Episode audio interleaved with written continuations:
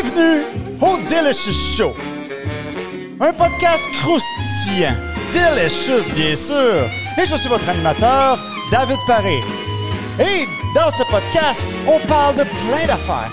De relations hommes-femmes, parfois même de sexualité, de croissance personnelle, d'entrepreneuriat et bien sûr, plein d'autres belles choses croustillantes. Et ce soir, je reçois le super Andy Gabriel. Yes!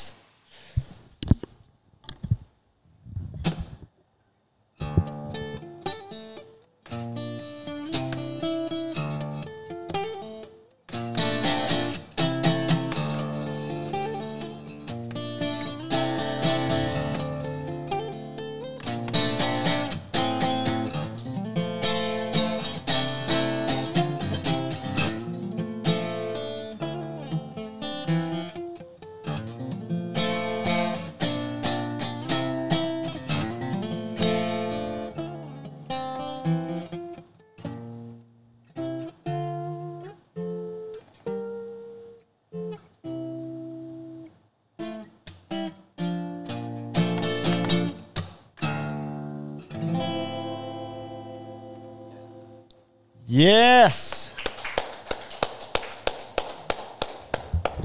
Merci euh, pour nous avoir joué ce beau morceau. C'est une belle entrée en matière que tu nous fais là. merci beaucoup, mon cher David.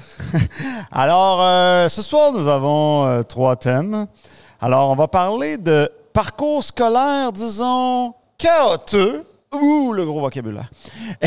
on va parler également de art martial et on va parler, bien sûr, de musique. Évidemment, mon cher. Et on vous réserve quelques d'autres petites touches croustillantes. Alors, Andy, euh, on se fait un chin? Ben oui. Yes. Certainement. Par où commencer avec toi, mon Dieu? J'ai envie de euh, commencer par la musique. Oui. On a vu tes talents et on les a entendus. Euh, ça vient de où, ça, tes talents? Comment tu as commencé ça? C'est ce que, mon cher David, je pense que le mieux qu'on puisse faire présentement, c'est de commencer au début de l'histoire. Vas-y. Le début de l'histoire. Ça a l'air inspiré, là. Ah oui. Moi, c'est toujours inspiré. Mm-hmm. Le début de cette histoire-là, ça commence à l'école. Parce qu'en fait, comme tu as dit tantôt, j'ai eu un parcours scolaire qui était particulièrement. Euh, ouais. Bof, bof. Uh-huh. Moi, toute ma scolarité, euh, jusqu'au troisième année du primaire, euh, ça l'allait pas très bien, honnêtement. OK? Mm-hmm troisième année du primaire, j'ai été envoyé en trouble de comportement.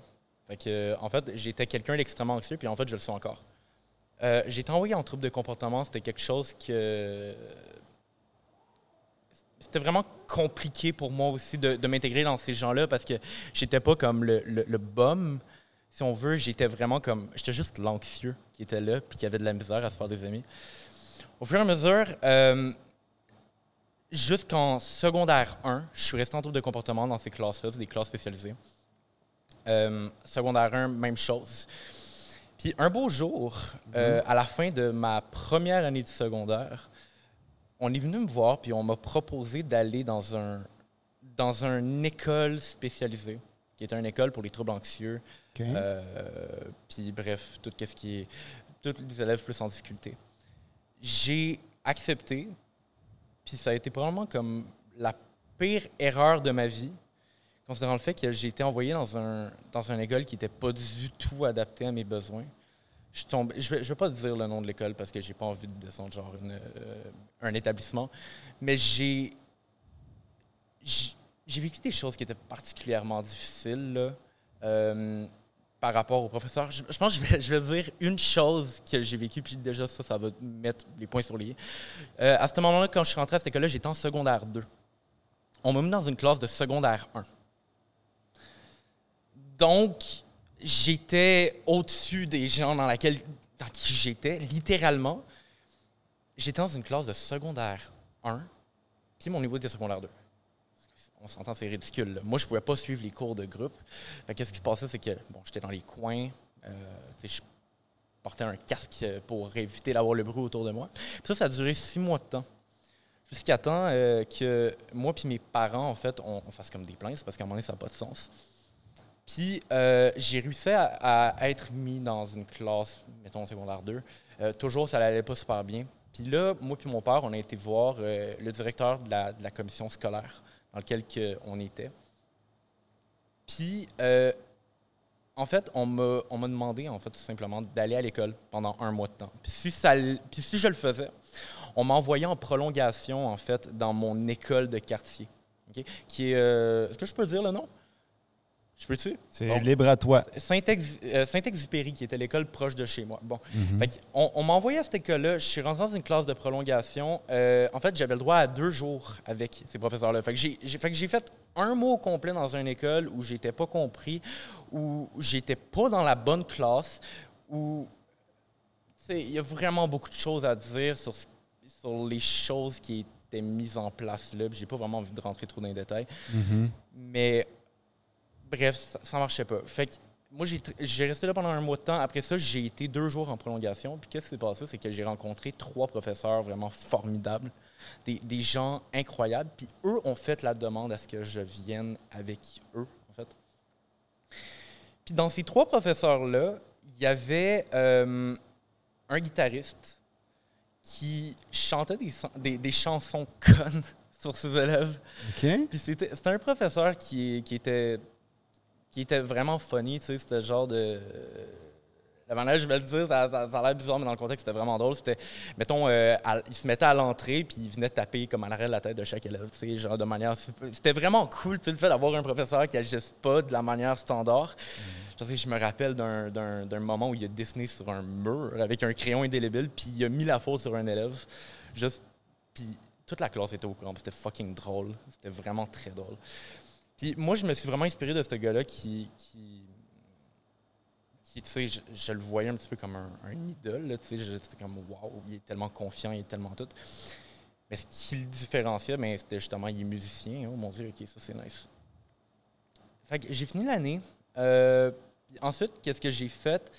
Euh, j'ai demandé à ma mère, écoute, on peut aller chercher une guitare? J'avais, c'était la fin de mes 14 ans. Ma mère, elle me dit, ouais, why not? Fait que, on s'en va au Archambault. Euh, je m'ajoute ma première guitare.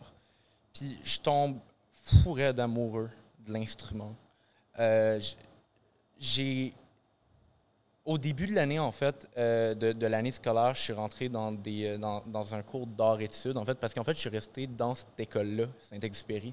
Fait que on a réussi à me changer d'école de l'autre école de fou. là. Puis, puis j'ai fait euh, un programme d'art-études euh, qui m'a amené à euh, jouer à la place des arts à la fin de l'année. Avec, Ça se place bien dans une phrase, ça? Ouais, c'est ça. Euh, L'affaire, c'est qu'on était environ 50 guitaristes enfants. Fait qu'on c'était pas super glorieux, mais quand même, j'ai joué avec. non, mais j'enlève la valeur, mais en fait, j'ai joué avec Robert Charlebois. Ah, ça aussi, ça se place bien dans une phrase. c'est pas fait. Moi, la Fait semaine, je joue avec Robert Charlebois. Oh, ok, oui. Donc, j'ai joué avec Robert Charlebois la première année où j'ai commencé la guitare. Puis, en fait, dans les cours, euh, dans les cours que je prenais, j'étais clairement en avance sur les autres, même qu'à un certain moment, c'était moi qui. En fait, euh, le professeur divisait la classe en deux parties différentes. Puis, moi, j'enseignais aux plus poches, si on veut. Puis, lui, ben, il enseignait à ceux qui avaient plus de misère. Fait que moi, j'ai un an de git. Puis j'enseigne déjà, j'ai déjà commencé l'enseignement euh, avec mes camarades de classe qui étaient en retard sur le reste du groupe. Fait que euh, j'ai fait ça deux années de suite. Euh, L'année d'après, fait que en secondaire 3, en fait, j'ai euh, j'ai réussi enfin à me rendre dans une classe régulière. Là, le problème, c'est que quand ça fait depuis ton primaire tu es dans des classes spécialisées, tu as l'habitude d'être avec du monde de même, tu as l'habitude d'être avec des gens. euh, tu as l'habitude d'être traité différemment, tu sais, puis on te remet dans un contexte normal, sans, sans préavis, sans rien, tu sais. C'était ça que je voulais, tu sais, mais je le sais pas. là. Ben, ça marche pas, parce qu'en fait, t'as pas les mêmes. T'es pas socialement sur le même plan que les autres, t'as pas vécu la même chose que les autres. Euh, Puis j'étais de base pas quelqu'un très conformiste, mettons. Je me conformais pas vraiment à ce qu'un jeune cool devait faire. Fait que j'ai arrêté l'école à ce moment-là. euh, pour vraiment me consacrer à la musique.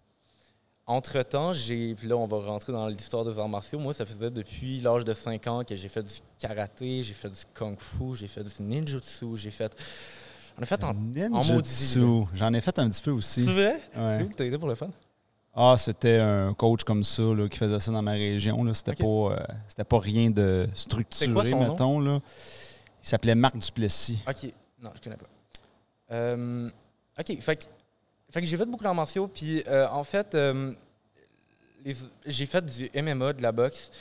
Puis là, c'est là que ça devient intéressant. C'est que, en fait, à 16 ans, j'ai j'ai retourné après plusieurs années d'arrêt euh, à une école qui s'appelle Nef Martial, qui est une école euh, dans, Saint-Michel, qui est, euh, qui est une école qui était gérée en fait par Ali Nestor Charles, qui est un ancien boxeur professionnel. Puis en fait, cette école-là, il y avait en haut, OK? Puis en fait, c'est encore le cas d'ailleurs pour les jeunes en difficulté, ils font ça. Euh, il y a une, une salle de classe avec un professeur, puis il y a vraiment un programme de sport-études à l'intérieur de l'école. C'est destiné aux jeunes en difficulté, aux gens qui ont de la misère, tu sais, avec tout ce qui est système scolaire.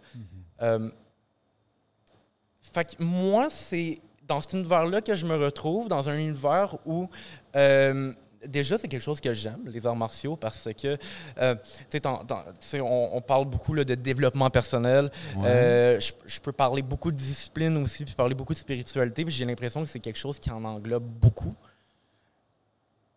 Qu'est-ce que tu veux dire? Qu'est-ce que je veux dire par là, c'est OK. Quand que OK, tu peux jouer au soccer, mais tu peux pas jouer à la boxe.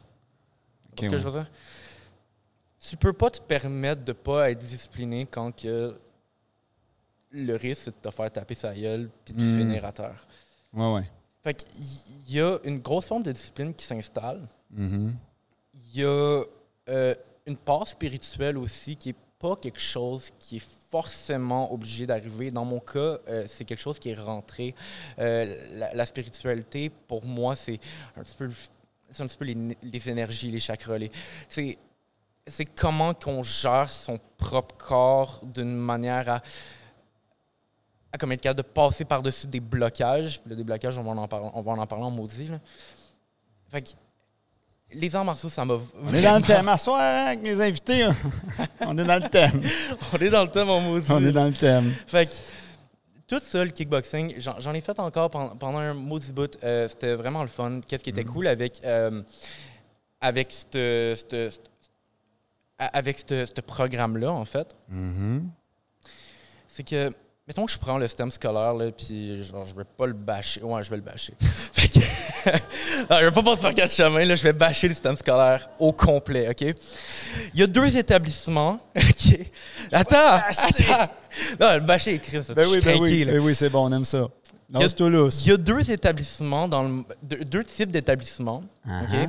dans le monde où on rassemble des gens totalement différents avec des, avec des objectifs différents, des objectifs de, de vie, mais je vais, je vais enlever vie, là, juste objectifs différents. Des gens qui sont pas là pour les mêmes raisons, des gens qui sont obligés d'être là.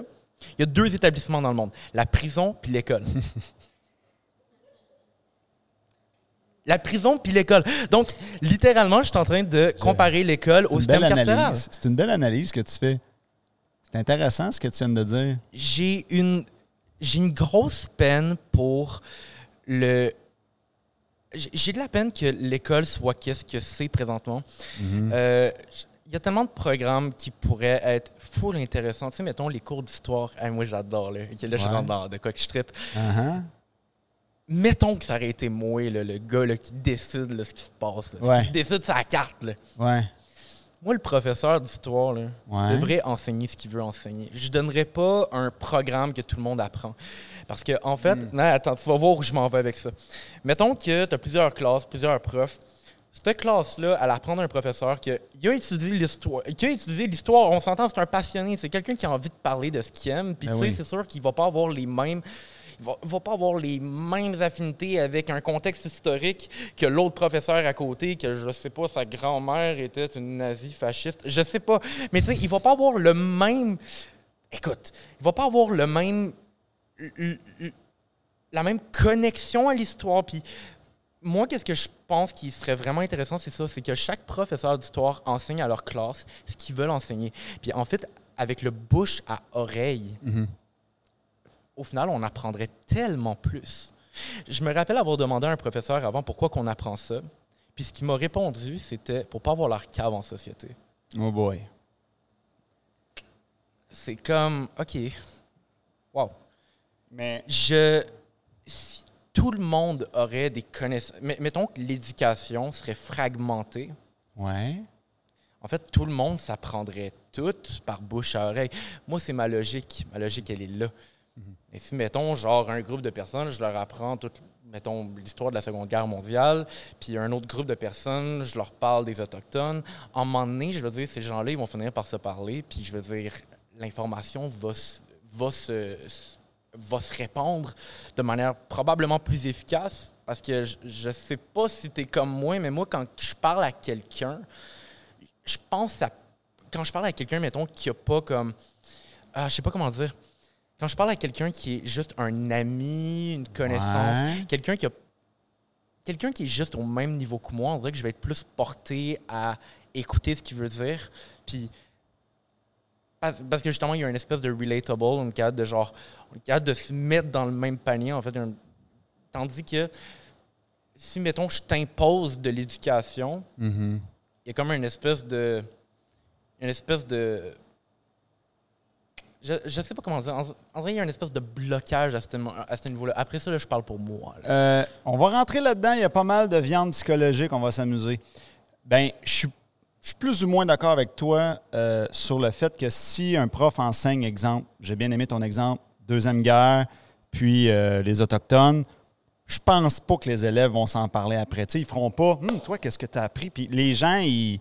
ils- oui, je te dis pas que sur 10 personnes, il n'y en aura pas une ou deux de passionnés, mais le, monsieur, madame, tout le monde, je pense pas qu'ils vont vraiment se transmettre ça tant que ça. Euh, je suis peut-être un peu plus sceptique que toi sur la, la, la population en général. ce- qu'elle va faire, c'est qu'elle va s'intéresser à ce qui, eux, l'intéresse. Par contre, euh, moi, j'ai vu une prof d'histoire extraordinaire euh, au cégep. Puis je n'étais pas tant passionné de l'histoire, mettons, comme toi, mais cette dame-là, elle était tellement en feu qu'on était tous scotch-tapés à sa bouche. Fait que, fait que oui, je suis d'accord avec toi que si on impose quelque chose, ça passera pas, mais si tu mets des profs passionnés, ça peut changer la donne. Je suis d'accord avec toi, mais moi, je pense pas que c'est l'élève qui va transmettre l'information, mais l'adulte que l'élève va devenir. Puis je pense que c'est là. Ah, ok, oui, une fois adulte. Moi, je pense sur le long terme, je pense pas sur le court Ah, terme. OK, OK, moi, j'étais dans le court terme. Non, non, oui, sauf que dans le long terme, on oublie. Serais-tu capable de te redire ce que- qu'elle m'a dit la, dame, il 20 ans à mon école euh, en histoire? J'ai oublié, ça fait 20 Mais ans. là, on s'entend. là, euh, Je pense que là, surtout, on, on est comme dans une génération qui est très focusée sur l'apprentissage. Tu sais, aujourd'hui, on a Ouais. Internet, puis on a un flux d'informations. Hey, mon Dieu, c'est tellement genre. On a, on tellement d'informations Mhm. que, je veux dire, je pense que dans toutes les générations à date, là, Mm. on est celle qui a appris le plus. Là. Je veux dire, un Ouais, gars de ça, 20 c'est vrai, ans ça. comme moi qui n'a pas été à l'école, c'est clair que j'ai plus de culture générale que quelqu'un il y a 20 ans qui n'avait pas d'Internet. Parce qu'aujourd'hui, il y a cette espèce de. C'est, quasiment une surconsommation de l'information. Fait que. je- Mm. On est habitué. Ça sent le débat, ça, ce qu'ils viennent de dire. Ah, mais écoute! Ça sent On le est, habi- on est tellement habitué à l'information. On dirait que c'en est quasiment une addiction. Puis je pense pour les gens entre 20 et 30 ans, c'est quelque Mm. chose qui. J'ai l'impression qu'on est dans un monde justement où l'information passe bien entre les, pour les gens entre 20 et 30 ans. Après ça, je comprendrais si ça s'oublie. Mais sais, nous, c'était pour l'oublier à ce moment-là. Je veux dire, tu l'aurais oublié. Comme Ben, peu importe là, Je ton je suis cours. d'accord avec toi pour les gens qui ont ton profil. Parce là, fais attention de ne pas tomber dans moi, je suis de même, fait que les autres sont de même. Perso, je suis pas certain de ça. Je pense que la notion d'effort, elle est moins là que les générations antécédentes. Hey, ouvre, ouvre un dictionnaire, ah, c'est forçant.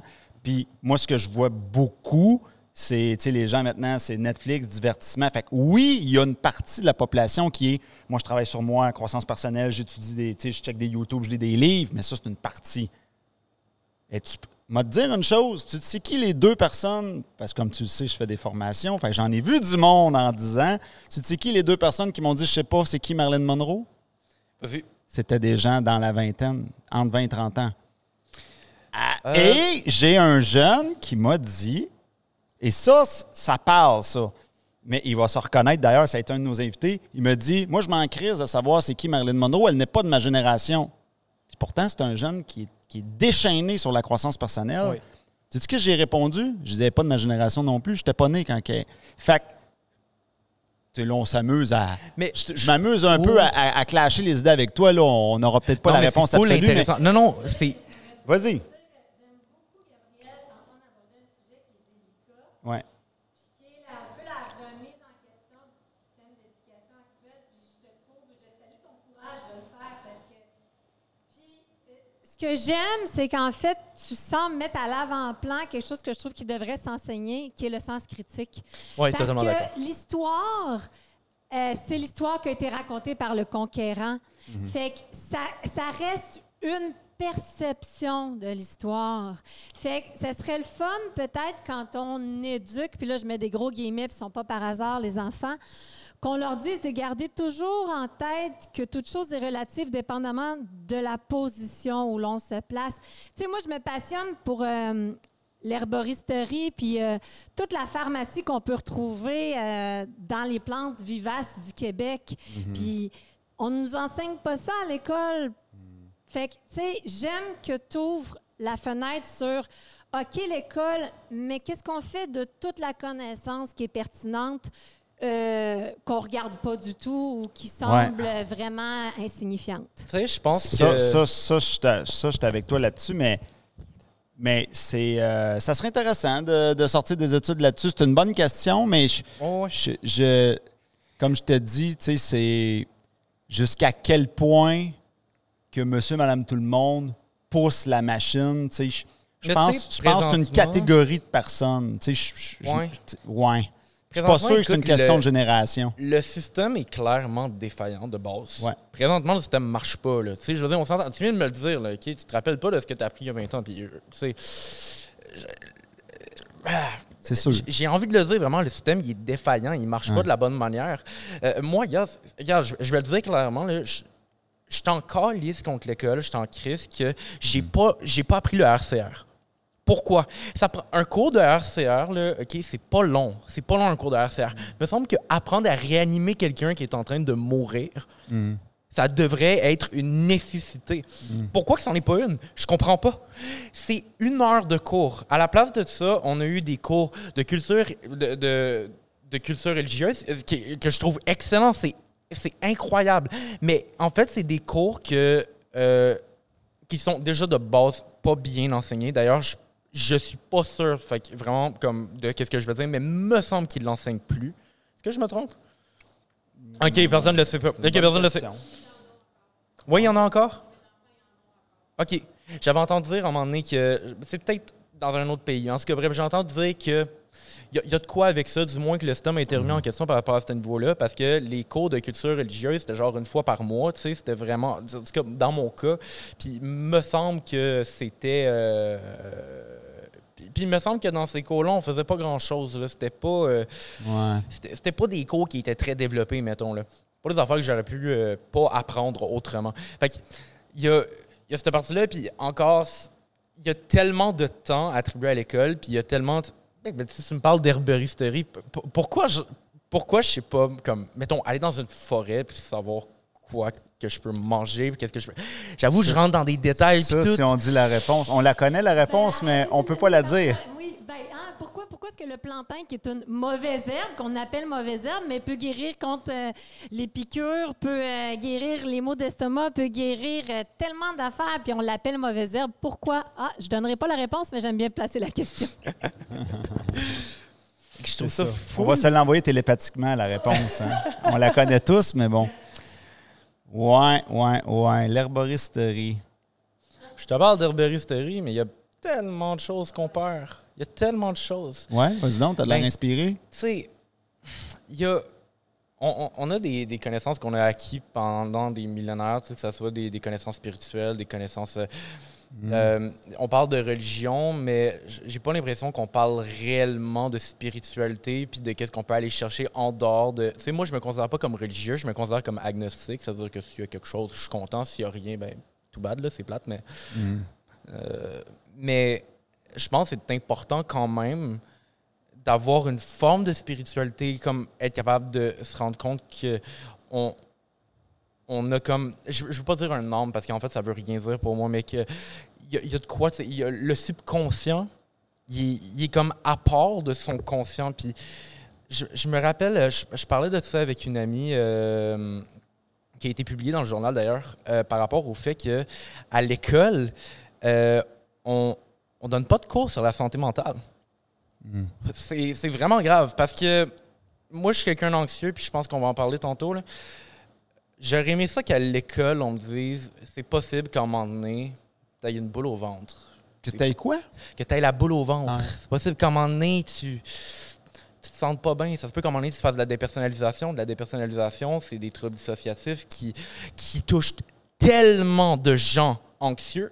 Mais la chose, c'est que la dépersonnalisation, c'est un trouble qui n'est pas connu. Les gens qui vivent de la dépersonnalisation, puis ça, c'est une vérité. Les médecins. OK. Les gens qui. Oh, attends, je rentre dans, dans Non, l'affaire. attends une minute, là. Oh. Euh, Je vais t'expliquer qu'est-ce qu'est quoi la dépersonnalisation? définition? Ouais, c'est ça. Je vais t'expliquer c'est quoi avant tout, OK? Ouais, excuse-moi, je rentre dans le. Ah non, mais j'aime ça. Là. La dépersonnalisation, On est c'est un, c'est un, c'est un, euh, généralement ça arrive aux gens qui sont anxieux, les gens qui vont faire de l'anxiété sociale. Euh, le cerveau va switcher en mode survie. OK? Puis là, on parle pas de. Là, tu as le stress, tu as la boule au ventre, mais tu as un step au-dessus. Le step au-dessus, c'est quand le corps considère que ce que tu as à vivre présentement est tellement difficile, OK? Pour un trouble anxieux, c'est n'importe quoi peut être trop difficile pour ton cerveau, OK? Qui, en fait, qu'est-ce qui va se passer, c'est que ton cerveau va mettre en stand-by toutes tes, tes, capacités de conscience, puis en fait, tu peux développer des hallucinations. Tu peux euh, avoir l'impression, généralement c'est ça que, le, premier trouble, c'est tu as l'impression de te voir de l'extérieur comme à la troisième personne. C'est de quoi qui est vraiment dur à comprendre pour quelqu'un qui l'a pas vécu, mais en fait, tu vas sentir ton corps d'une manière vraiment particulière. Euh, euh, ça se peut que tu te sentes débalancé, étourdi. Puis, justement, tous ces symptômes-là, c'est des symptômes qui sont tellement bizarres qu'une des premières causes de, de, de consultation chez le médecin, puis que les gens, ils viennent voir le médecin en disant « je pense que j'ai un cancer cérébral », c'est généralement des gens qui dépersonnalisent. Puis c'est souvent des hypochondriaques, des gens qui sont anxieux. Parce qu'en fait, les symptômes sont tellement rough, sont vraiment, vraiment rough, que vraiment, quelqu'un qui en souffre va avoir littéralement l'impression que son cerveau est en train de flancher. Ça fait peur. Ça fait extrêmement peur. OK. Mais là, il y a de la viande dans ce que tu me donnes, toi, là. là. Faut, faut que je prenne un plus gros couteau. Ah, Vas-y. oui. Tu as décidé de lâcher l'école en secondaire 3, genre? Euh, Qu'est-ce qui s'est passé, en fait, c'est que euh, moi, j'étais encore en pris dans des troubles anxieux. Puis aussi, une autre chose, c'est que socialement, j'étais pas bon. Fait que j'avais même pas le. J'avais même pas le. le, le, le- le- la for- Je pouvais même pas dire je vais à l'école pour mes amis. Parce que en gros, j'en avais pas. Fait que là, j'ai comme pas vraiment. Tu sais, je fais de la musique, je, je voyais que j'aimais ça. Tu sais, la musique, c'est. Oh my god, c'est mon trip, je, je capote bien trop, c'est. Il y a Ouais. tellement de possibilités. Mais à côté, je dois faire des efforts pour finir mon secondaire, puis finalement faire des études peut-être dans de quoi qui va peut-être pas tant m'intéresser, ou aller en musique, ce qui ce que je fais déjà de mon bord, puis déjà là, que, j'avais des prof... En fait, j'avais été euh, à l'école préparatoire de musique de l'UQAM. Fait que j'avais un professeur de l'université qui, qui me... je veux dire, puis j'avais beaucoup, beaucoup de professeurs. Je, pense que je prenais quasiment quatre cours au privé par semaine. Là. Euh, fait que, fait que j'étais comme rendu là, ça me tente tant que ça, genre de faire les efforts nécessaires pour me rendre jusqu'à là. Euh, je félicite les gens qui l'ont fait, puis vraiment comme je considère pas que je considère pas que je suis meilleur ou moins bon parce que j'ai fait ça. J'ai juste pris un chemin différent. Je suis content. Je suis vraiment content d'avoir pris ce chemin-là parce que clairement que j'en serais pas où j'en suis présentement. Puis euh, là, de même, ça, ça peut avoir là, parce que je pense que je ne l'ai pas dit, mais je suis professeur présentement à l'université, j'ai 22 ans, tu sais. Euh, J'enseigne des cours parascolaires, puis j'ai un super bon salaire. J'ai vraiment une job de rêve. Je fais ce que j'aime. Je, je veux dire, je pense que j'ai déjà pleuré de joie en sortant de la job, en me disant quelle chance, quelle chance que j'ai d'avoir ça. Mhm. Enfin, bref. Est-ce qu'on revient à la partie de la santé mentale ou on le switch? Je veux revenir à la partie de la santé mentale parce que la question, on parle beaucoup d'anxiété. Euh, as- As-tu identifié une cause à ça? Qu'est-ce qui crée ça? Qu'est-ce qui. Tu sais, pas clair ce bout-là. Ouais, généralement, euh, puis là, je, je vais généraliser, mais généralement, les troubles anxieux, il n'y a pas vraiment de cause, en fait. Tout a le potentiel de te tuer. C'est c'est vraiment ça, en fait. Euh, écoute, euh, je, peux parler d'hypochondrie, parce que l'hypochondrie, c'est le, le summum de l'anxiété pour moi. En fait, moi, ça a commencé, j'ai toujours été anxieux. L'hypochondrie a commencé euh, pour moi en fin 2021, en fait. Fait qu'en décembre, j'ai été voir un spectacle de musique. Puis j'ai fait l'erreur, la, la grosse erreur de ne pas mettre de bouchon. Évidemment, c'était un show de métal, fait que ça marchait. OK? Je suis rentré dans l'auto, je suis revenu chez nous, on avait quand même assez bu. Euh, Puis là, j'ai les acouphènes qui pètent. Les acouphènes, pour ceux qui ne le savent pas, c'est un bip dans l'oreille. Ça veut dire que tu entends un c'est une petite fréquence, c'est une fréquence pure. Euh, c'est quelque chose qui peut être passager, quelque chose que j'ai vécu souvent dans ma vie, parce qu'évidemment, je suis musicien, sais, fait que je l'ai vu. Mais cette fois-là, j'ai comme le feeling que c'était pas pareil. Puis là, j'ai pogné une crise de panique. Puis je pense que ça a été la première vraie crise de panique de ma vie, en fait. Euh, c'est. Un moment, en fait, où tu es totalement déconnecté. Puis en fait, c'est là que j'ai commencé à développer des troubles de dépersonnalisation. En fait, l'acouphène m'a tellement fait mal parce qu'en fait, ça durait trois, ça, ça durait trois jours où vraiment euh, j'avais l'acouphène dans le tapis. J'appelais le 811, j'appelais le 91. L'acouphène, c'est un, c'est un syndrome qui se, qui se règle pas.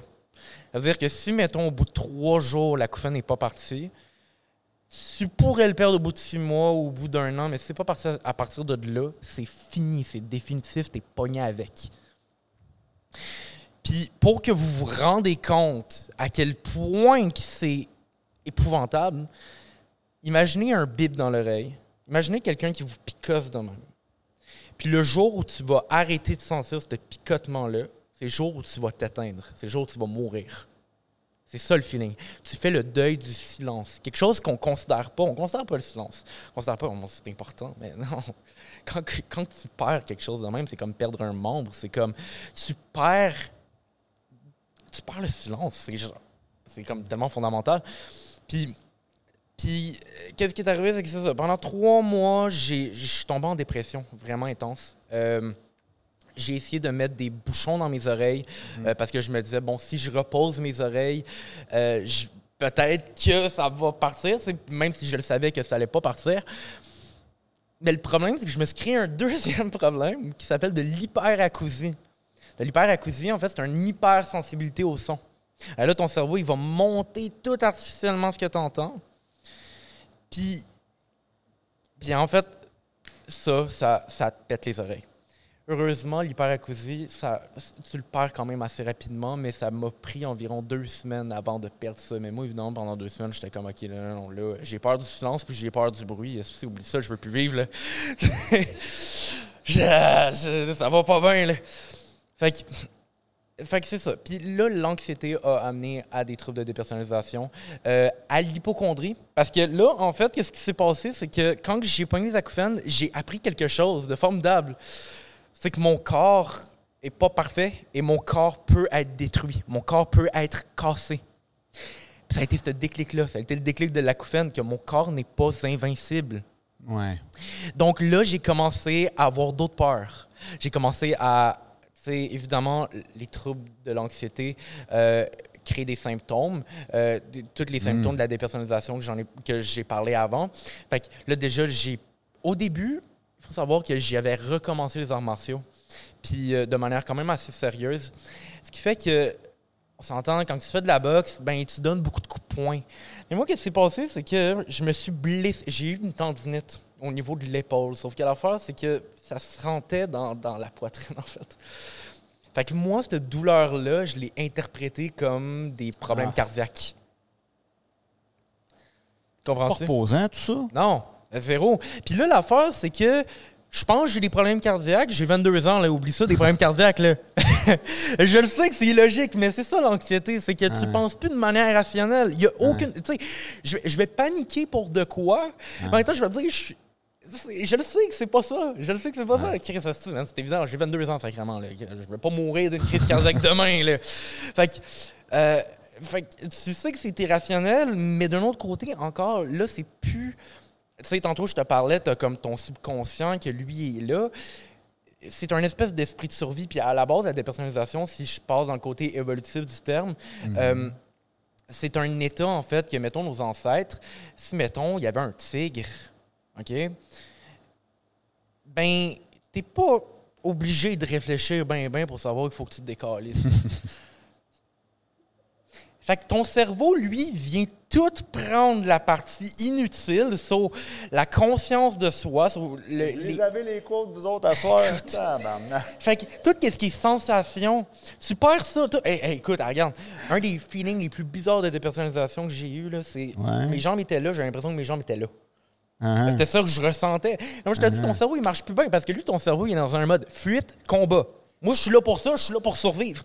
Ouais. Fait que, fait que t'es plus. Puis là, le problème, c'est que ça, ça part pas. Puis là, ça, ça prend du temps, puis il faut être capable de dealer. J'ai fait beaucoup de méditation pour essayer de régler ça. Finalement, ça n'a pas marché, fuck all. Euh, ça m'a fait du bien, mais euh, ça finit que je vais appeler le fucking 911, puis là, les paramédics se sont ramassés chez nous à me faire des, des prises sur le cœur, puis là, genre, parce que moi, je pensais que j'étais en train de mourir, puis là, mes parents étaient comme. moi, j'étais sûr que je mourrais, là, une crise de panique, moi, je le voyais comme une crise Je pense cardiaque. qu'on a une question du public. Ben, Oui. J'ai pas une question, mais pour. j'ai déjà un de mes ex qui a fait comme. J'étais en train. je- Tu sais, je, je fais une crise cardiaque, la même affaire, mais moi, j'ai comme été la personne extérieure. Puis, il me disait, je respire plus, je respire plus. Moi, je répondre, ben, tu respires, Chris, tu parles.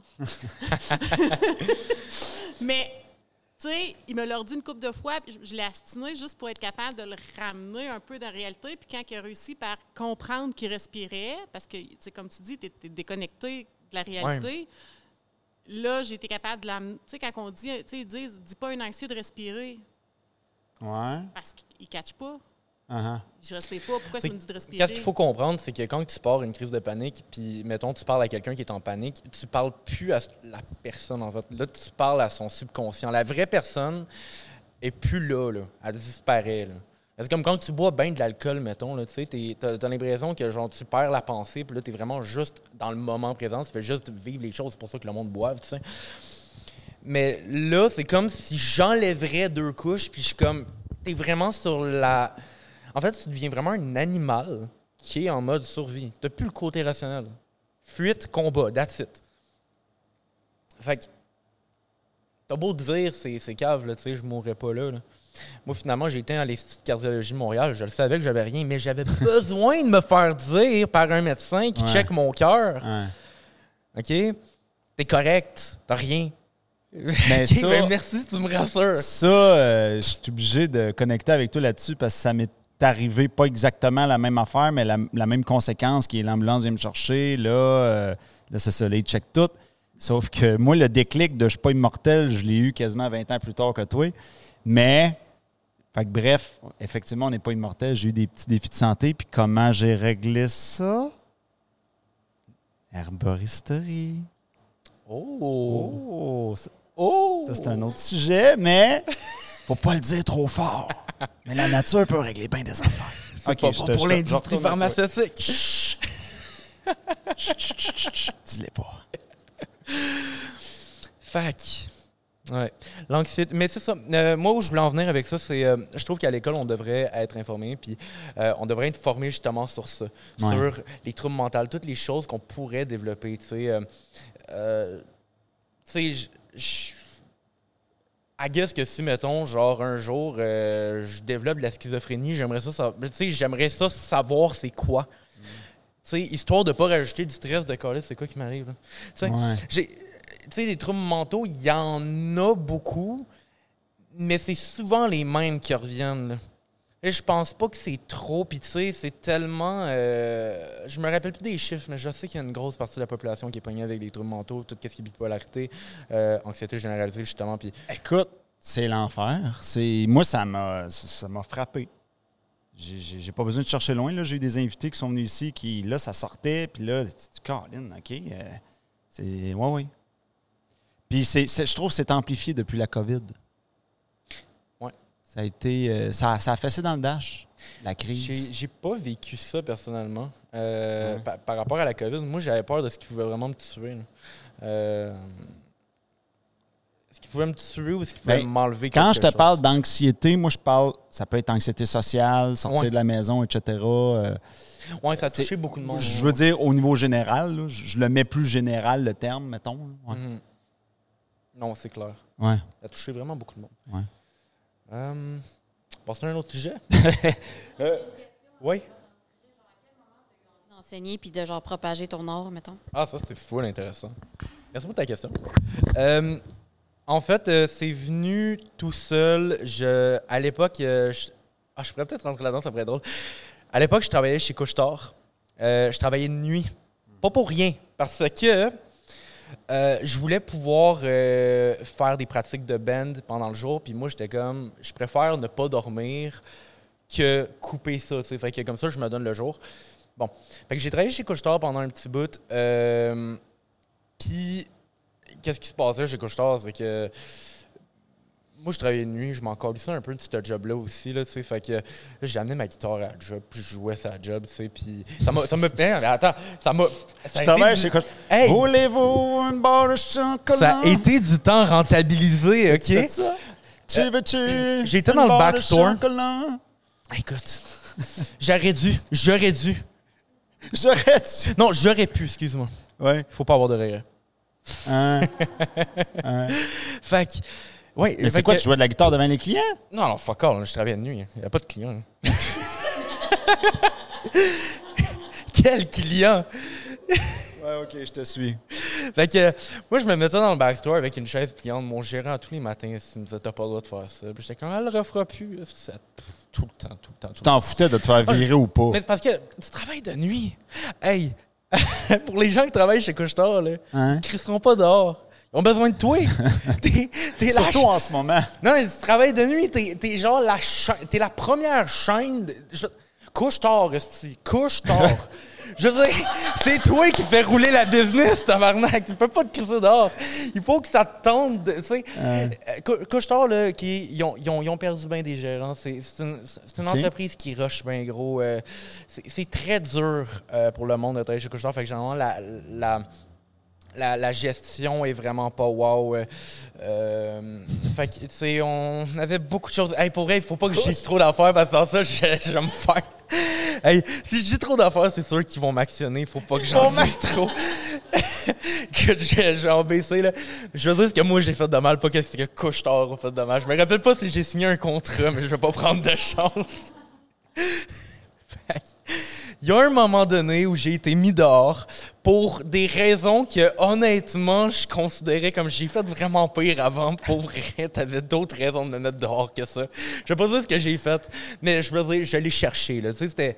À la fin, là, j'étais écœuré. Tu sais, j'a- j'avais passé d'un couche-tard à un autre. J'étais rendu un employé flottant. Si j'allais d'un... Faisait- Ouais, j'étais un employé flottant. Fait que qu'est-ce qui se passait, c'est que j'avais pas un dépanneur à signer. Qu'est-ce qui se passait, c'est que euh, au début, j'avais mon, mon dépanneur à moi, tu sais, c'était toujours là que je travaillais. Après ça, j'avais un dépanneur qui était comme mon QG, c'était là que genre mon gérant y était. Mais moi, on m'envoyait dans d'autres couches tard. L'affaire, c'est que j'étais mieux payé que les gens avec qui je travaillais. Fait que moi, j'étais payé 16 pièces de l'heure la semaine, faut pas que je le dise. Gros salaire. J'étais payé 16 pièces. Pour un gars qui travaille de nuit, chez Couche-Tard, pour vrai, c'est vraiment Ouais, correct. là. Puis en plus, il y avait la prime COVID, puis toutes ces affaires-là. Fait que c'était vraiment de quoi qui était comme. Pour, pour, pour c'était nice. Là. Puis, puis c'était. Je travaillais avec d'autres mondes qui étaient moins bien payés que moi, juste parce que moi, je faisais le tour des magasins. Puis ouais, ouais, ouais. encore, je te dis, j'étais un employé de marde. Genre, vraiment, chez Couche-Tard, j'étais pas un bon employé, zéro. Là. Ça m'est arrivé là, pendant que j'étais flottant, là, OK, que je. Ben, ben oui, mes gérants, ils le savent, là, fait que je peux le dire. là. Je, je faisais ma job. je faisais ce que j'avais à faire, puis je repartais chez nous après. Mais moi, il me payait la nuit au complet. Fait que moi, j'étais. je- Je, détestais ça, mais vraiment à mourir. Je- puis la chose, c'est que j'avais pas les couilles de crisser la job là. fait que j'étais comme, va faire des affaires jusqu'à temps que je me fasse mettre dehors. Puis à un moment donné, c'est arrivé. Ils m'ont mis dehors. Puis, euh, je me rappelle, j'avais le smile dans la face quand il m'a cassé dehors. J'étais content. J'étais comme, j'ai réussi ma shot. Il était temps. Ça fait deux ans que j'essaye. Mon Dieu. fait que, quand ils m'ont mis dehors de chez Couchetard, là, c'est là qu'on rentre dans le monde de l'enseignement. J'ai commencé à euh, publier sur, bon, euh, Kijiji, euh, Marketplace. Marketplace, c'est plus compliqué, là. Marketplace, il faut essayer genre plusieurs fois parce que t'as pas le droit de proposer les services. Mais à un moment donné, ben, ça passe. hein. Je sais pas comment que ça marche, mais en tout cas. Puis, ben, là, j'ai commencé à avoir des appels. J'ai commencé à enseigner du monde. Écoute, j'ai enseigné à une prof de cégep. J'ai enseigné à un, millionnaire qui habitait dans les tours du Centre Bell. J'ai enseigné à tellement de monde. Tu sais, je veux dire, quand t'es payé 120$ piastres au- pour deux heures de job, j'étais rendu là, là tu sais. Puis, puis on s'entendait, là, je parlais plus que je montrais à Git, là, parce que, tu sais, vraiment, c'était... Le gars, il cherchait un ami, là. Tu sais, il cherchait un ami, puis il l'a trouvé, parce qu'aujourd'hui, encore, je le considère comme un ami. C'est une personne formidable. Puis, tu sais, il, il me commandait des sushis, puis il m'amenait à ronde, là, tu sais, je veux dire... C'était mon sugar daddy, tu sais.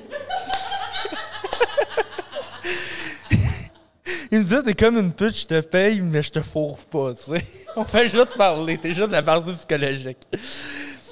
Fait que, fait que, tu sais, j'ai eu cette relation avec ce gars-là, puis tellement plein de. Pas, la relation de Sugar Daddy, ça c'est une joke, by the way, là, si t'avais pas compris, là. Je le dis de même, c'est important. Ah mon dieu, ok, que, J'ai enchaîné plusieurs élèves de même. Je me suis rodé. Puis un beau jour, euh, j'ai euh, j'ai été engagé dans un centre communautaire où j'ai enseigné à des enfants euh, en 10 et. non, en 5 et 12 ans. Je pense que j'ai été le meilleur prof qu'ils ont jamais eu toute leur vie parce que je les parlais pas comme c'était des enfants. Faut l'importance. T'es professeur, là, toi à la maison, c'était professeur au secondaire ou au primaire. Non, au primaire! Au primaire. Parle pas aux enfants comme ça serait des enfants, ils aiment pas ça. C'est pour ça que tu. pour ça que tu te fais varger dessus par tes élèves. Je te jure. Hey, écoute, mes élèves, là, qui il y avait entre 5 et 10 ans, puis ils me disaient carrément d'en face Toi, on te fait pas chier. Mais nos profs à l'école, ils en peuvent tabarnak. Hein? Puis je te le jure, euh, la secrétaire, là, quand moi je Ils rentrais, Ils je ils sais pas t'ont co- dit t'es VIP, on te fera pas moi, je chier. suis VIP. Mais je te jure, j'avais des conversations deep, là. Hein? Vraiment, là. On parlait de politique, on parlait de guerre en Ukraine. J'étais comme, sacrément, hein, mon Dieu, ils sont, sont cultivés. Ah, OK. Là, je te parle, là, on- surconsommation de l'information. Mon Dieu, je te jure, à 10 ans, le, le kid de 10 ans m'a appris des affaires sur la politique, là. Tu sais, j'ai- Ouais, ouais, ouais. c'est c'est vraiment le fun quand tu parles à un enfant, tu te rends compte. Quand tu parles à un enfant, puis t'as pas. euh, euh, t'as pas d'or- Ah, ça, c'est une autre affaire qu'on va parler tantôt, là, mais l'orgueil, l'orgueil mal placé, je déteste ça. Pour moi, c'est le. C'est la toxicité pure de l'être humain. Et tout le monde a ça de base. Par défaut, on est tout orgueilleux. Le jour où tu perds l'orgueil, c'est là que tu apprends, c'est là que tu es. moi, j'ai j'ai été un gros fan de tout ce qui est genre les mangas, puis euh, le, un anime qui m'a vraiment tellement forgé en tant qu'être humain, c'est Naruto. C'est sûr que genre, ça parle à tellement de monde.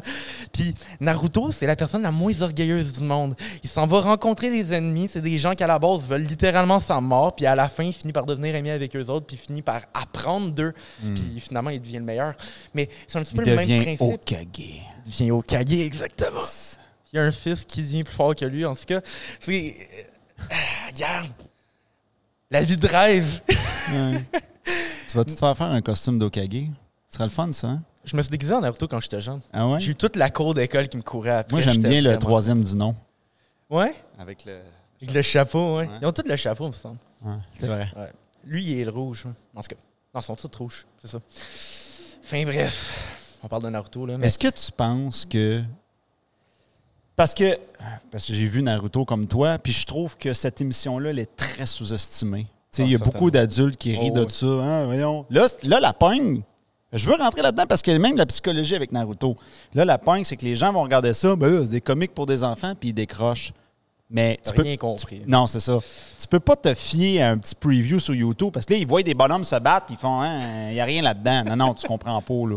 Oh, Moi, personnellement, tu me diras ce que tu en penses. On parlait de bon, bon enseignement. Moi, je mettrais ça carrément à, à des enfants ou des ados. Ben, des enfants. Il faudrait déterminer l'âge, là, mais tu comprends ce que je veux dire? Ça enseigne tout ça, Naruto. Là-dedans, il y a la- il y a l'amour, il y a la sagesse, il y a, j'en oublie-tu, en tout cas, il y a l'amitié, etc., etc.. Euh, Je pense que de base, les Japonais sont vraiment en avance sur nous. Hey, check, euh, Ouais. je, vais, je, vais, je vais descendre encore d'autres affaires. Là. Vas-y Le- le- les dessins animés, mettons, qu'on a dans. Mais, mais mettons tout ce qui est euh, euh, autant européen que nord-américain.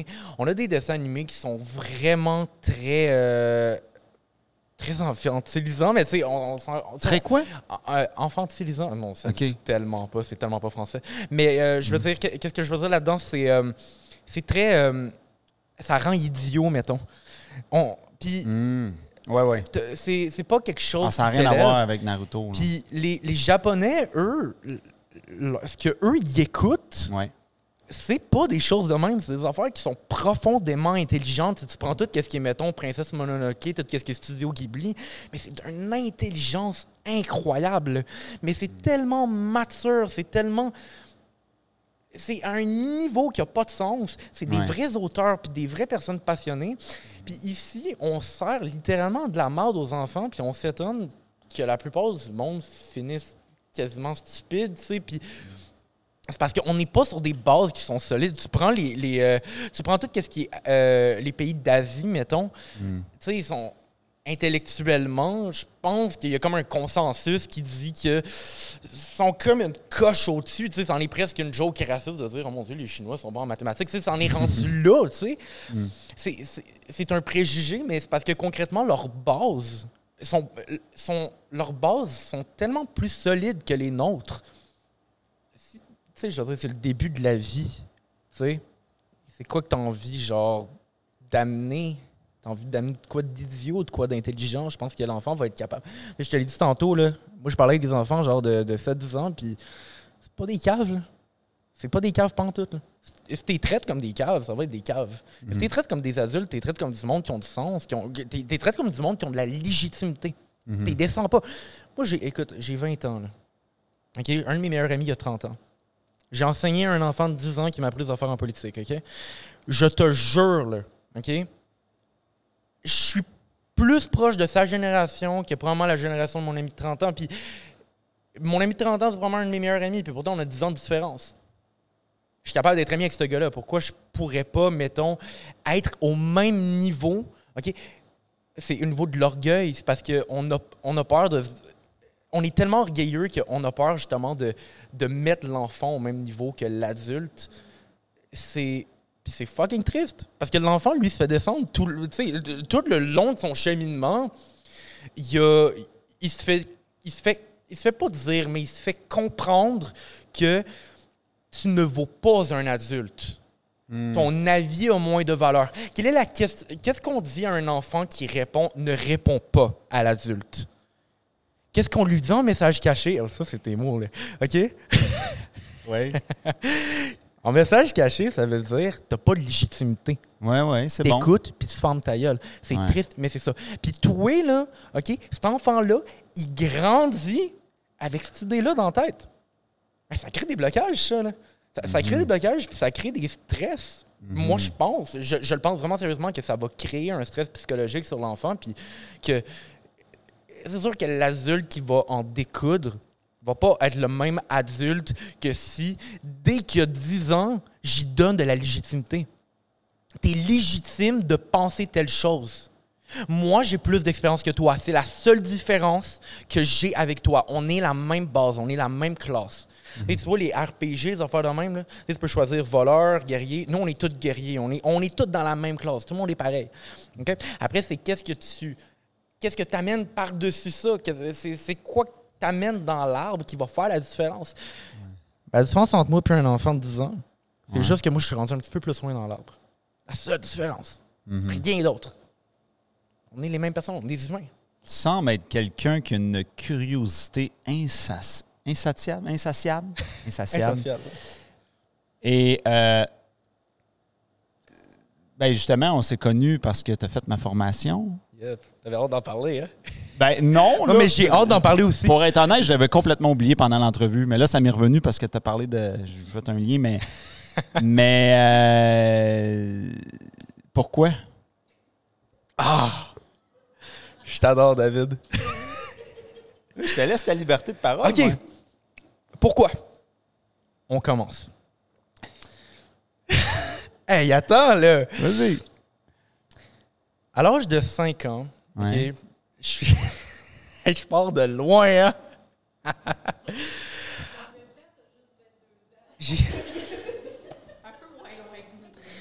Hey, s'il te plaît, là. Hey, t'as vu, tu m'enlèves la légitimité, tu fais la même chose. L'orgueil. OK. Fait on part sur des bonnes bases. Et maintenant... Quand j'avais 50 ans, t'avais probablement... Attends, quand j'avais 50 ans, t'avais... Un, t'étais un petit peu plus jeune que moi. T'avais environ... euh, je, parle, je parle pour vous, là. Environ 20 ans. OK. 20 ans. Je sais pas laquelle. Quand j'avais 50, t'avais 20 ans. OK, bon. Je suis tombé par hasard, par pur hasard, parce que j'aimais beaucoup Naruto. Puis je cherchais OK. sur Internet des affaires. Ouais. Puis je suis tombé sur de la pornographie. OK? OK. Puis ça, ça va avoir un gros impact sur le restant de ma vie. Parce que qu'est-ce qui est arrivé, c'est que moi, enfant de 5 ans, découvrant pornographie, que j'ai entendu à l'école que adulte, euh, bang bang, ça faut, bon. Moi, dans ma tête, c'était c'était quelque chose que de base. J'étais neutre par rapport à ça. Moi, je découvre ça, je suis comme, OK, bon, ça, ça existe, OK, wow, OK, bon, il suce la graine, bon, OK, wow, mon Dieu, wow, ça se fait. Bon, OK, enfant de 5 ans qui découvre ça de manière totalement neutre. Qu'est-ce qui s'est passé ensuite de ça? C'est que moi, j'ai été à l'école, puis j'ai fait un petit. euh, tu sais, les moineaux en papier. Ouais. Puis quand on ouvrait, j'avais dessiné des positions sexuelles. OK. OK? Bon. Puis, qui- ouais, regarde. T'es Un une, vraie boîte à- 5 t'es ans, une là. vraie boîte à surprise, toi, comme invité. Continue. On va continuer. Moi, j'ai, fait ça. Moi, j'ai fait que- J'arrive chez nous, je monte ça à ma mère, puis là, je suis comme, regarde, qu'est-ce que j'ai fait? Moi, je suis full fier de mon affaire. Où je, tu sais, je veux dire, c'est. euh, je vais rentrer dans le trash, mais tu sais, je veux dire, on peut, là, mais tu sais, littéralement, ce que j'avais, c'était. euh, sur un des papiers, c'est le seul que je me rappelle, c'est il y a une face avec un zizi dans la bouche puis qui se fait pisser dans la bouche. Pour moi, c'était de la pisse, mais probablement que c'est pas comme ça que ça a été interprété par mes parents. Fait que là, ma mère, ben elle, elle savait pas trop quoi dire. Fait que moi, j'ai été me coucher ce soir-là. Puis là, mon père me réveille au milieu de la nuit. Là, euh, je vais pas faire trop un gros lapsus sur mon père parce que je ne sais pas à quel point qui qui est à l'aise à ce que j'en parle, mais mon père, il a vécu des choses par rapport à son propre père qui étaient pas cool, vraiment pas cool. Euh, Puis mon père, il a vécu probablement une des vies les plus rock'n'roll au monde. Fait que lui, quand il voit que sa femme lui montre un moineau avec des. Ben, lui, dans sa tête, c'est. C'est où qu'il a vu ça? là? Mhm. Lui, il a fait des associations dans sa tête. Euh, je parle beaucoup de ça avec euh, des amis, là, mais euh, quand, que- quand tu as vécu des choses, tu vas associer tu vas associer ce que les autres font à des choses que tu as toi-même vécues.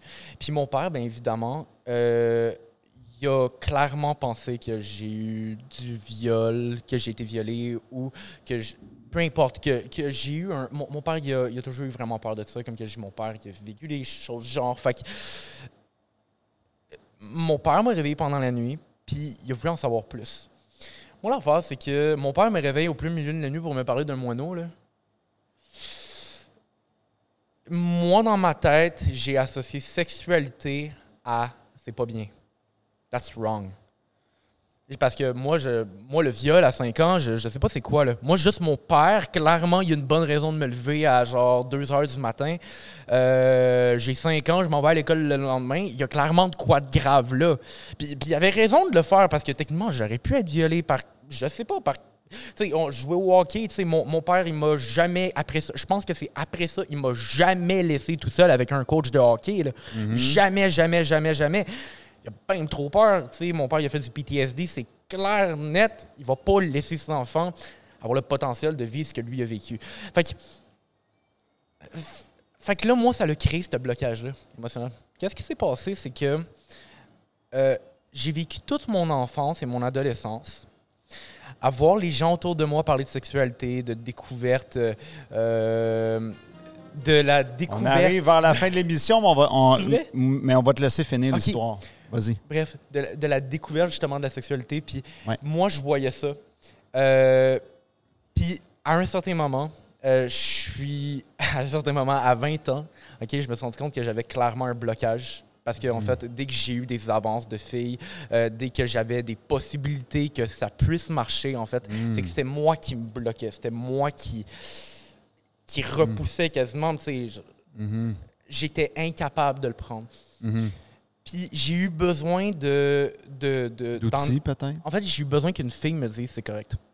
Qu'est-ce qui est arrivé? C'est qu'une fille qui était avant amoureuse de moi, puis que j'ai rejeté par blocage émotionnel, euh, on s'est parlé dans un pizza pizza, puis elle m'a dit pendant une heure de temps que c'est correct. C'est correct que genre t'aies des envies sexuelles. C'est correct que, que, que une fille ait des envies sexuelles. Tout ça, c'est normal. Mhm. Puis j'avais besoin qu'on me le dise. J'avais besoin qu'une fille me le dise. Mhm. Puis c'est après ça que là, j'ai commencé à. En fait, à, à 21 ans, j'ai vécu ce qu'un jeune de 13 ans découvrant la sexualité vit. OK, je comprends. Où je suis parti avec le début. C'est là que je suis rentré dans la découverte. Puis j'avais besoin de ça. Du pourquoi tu es venu chercher les outils.